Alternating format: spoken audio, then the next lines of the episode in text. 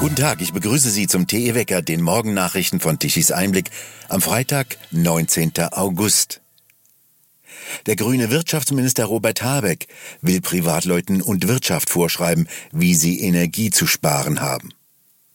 Dazu sollen Energiekontrolleure ins Haus kommen, die Tür offen zu halten wird verboten und die Städte bleiben dunkel. Das Wirtschaftsministerium will demnächst offenbar Privatleute und Unternehmen mit rigiden Mitteln dazu zwingen, Energie zu sparen. Energiekontrolleure sollen ins Haus kommen. Die Tür offen zu halten soll ebenso verboten werden wie der beheizte Pool. Denn jetzt schlägt Robert Habeck von den Grünen Alarm. Die aktuelle Lage der Gasversorgung habe bereits das Stadium überschritten, in dem lediglich die Voraussetzungen für Vorsorgemaßnahmen gegeben sind.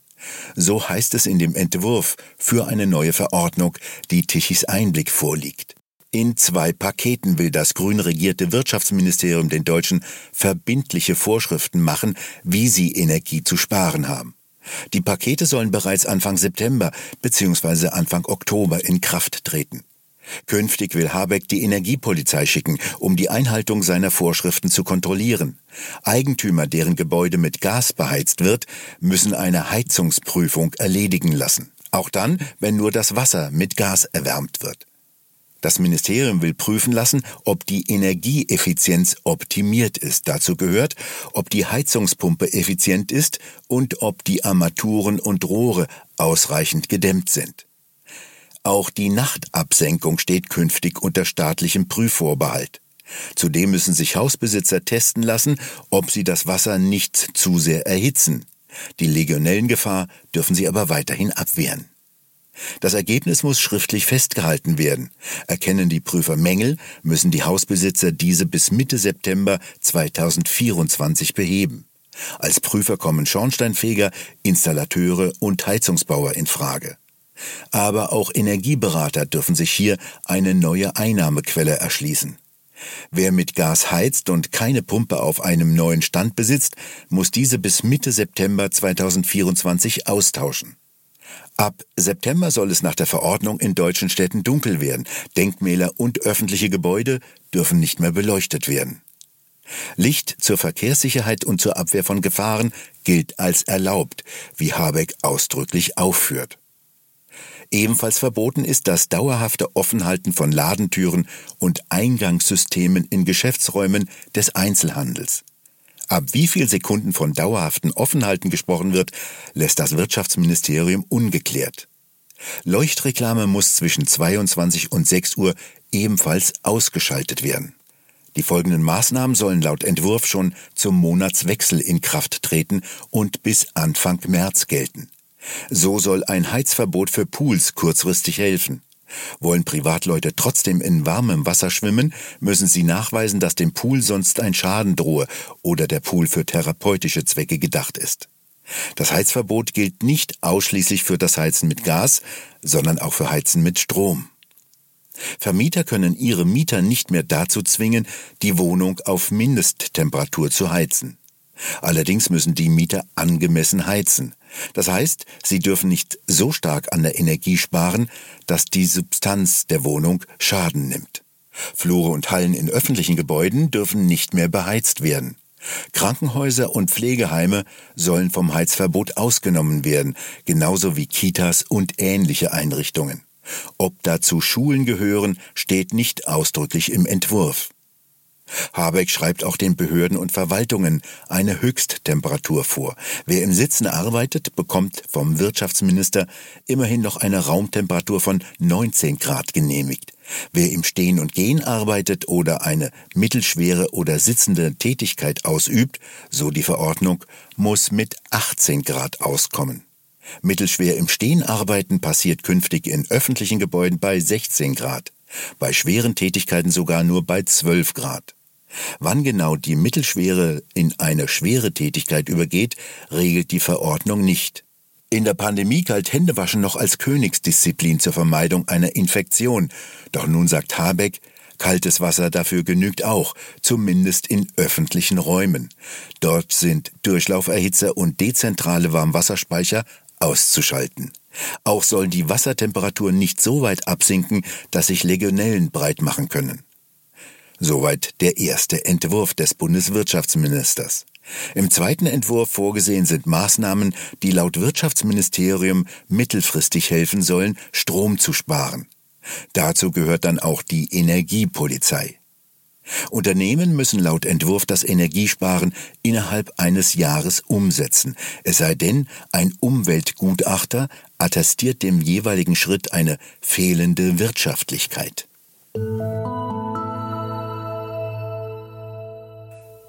Kanzler Scholz muss heute in Hamburg erneut vor dem Untersuchungsausschuss der Hamburger Bürgerschaft zur Cum-Ex-Affäre als Zeuge aussagen. Es geht dabei um seine mögliche Rolle und eventuelle Verstrickungen in den Cum-Ex-Skandal um die Hamburger Privatbank Warburg. Scholz bestreitet jegliche politische Einflussnahme und versichert, er könne sich an die Gespräche mit dem Warburg-Chefbankier nicht erinnern. Laut einem Bericht des Stern, der aus vertraulichen Dokumenten zitiert, soll der Bundeskanzler in den Untersuchungsausschüssen widersprüchliche Aussagen getätigt haben. Wie NDR, Stern und Manager-Magazin berichten, hat die Staatsanwaltschaft darüber hinaus eine verdächtige E-Mail im Postfach von der Büroleiterin von Scholz sichergestellt. Wie Bild berichtete, seien Auszüge aus dem Tagebuch des Warburg-Bankiers besonders brisant.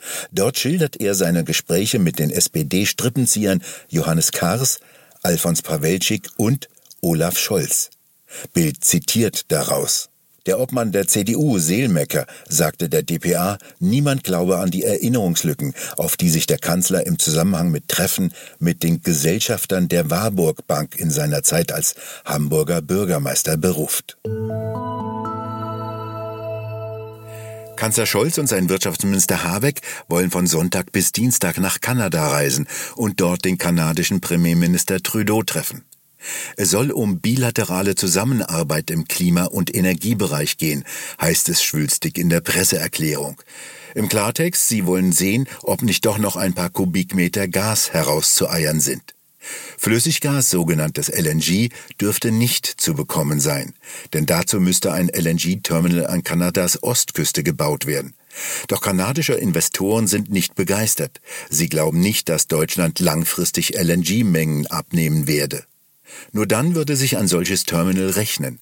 Doch Deutschland sende klare Signale, dass es aus dem Erdgas aussteigen wolle, heißt es.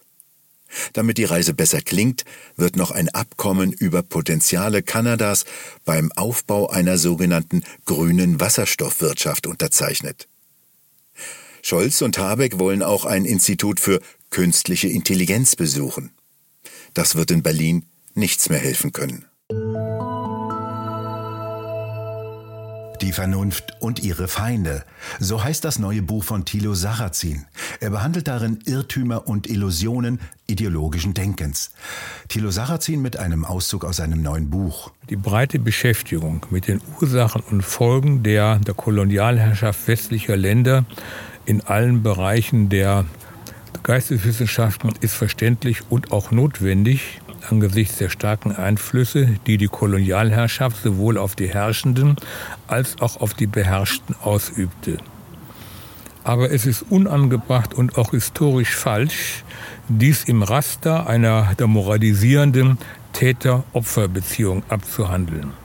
Und es ist zudem sachlich falsch, die prägenden kulturellen Einflüsse, die das westliche Abendland in den kolonisierten Ländern ausübte und die bis heute nachwirken, ausschließlich oder überwiegend negativ zu sehen. So wurde der heutige Bevölkerungsreichtum der sogenannten Dritten Welt erst durch die der technische Zivilisation des westlichen Abendlandes und dem mit ihr verbundenen den medizinischen Fortschritt ermöglicht. Mhm. Soweit Thilo Sarrazin aus seinem neuen Buch Die Vernunft und ihre Feinde. Sie können es ab sofort hier bei uns auf der Webseite im Shop vorbestellen unter tichiseinblick.shop. Die Wetterlage hat sich einigermaßen beruhigt, meist bleibt es trocken, ein Wechsel aus Sonne mit Wolken. Allerdings bleibt die feuchtwarme Luft aus dem Südwesten erhalten, aus der abends im Nordwesten und Westen ein paar Schauer kommen können. Nur im Süden an den Alpen und im Osten kann es örtlich zu länger anhaltenden Regen mit Gewittern kommen. An den Alpen können Regenfälle auch mal heftiger ausfallen. Temperaturen im Norden zwischen 22 bis 26 Grad, im Süden und im Osten bis zu 30 Grad. Wir bedanken uns fürs Zuhören. Schön wäre es, wenn Sie uns weiterempfehlen. Weitere aktuelle Nachrichten lesen Sie regelmäßig auf der Webseite tichiseinblick.de. Wir hören uns morgen wieder, wenn Sie mögen.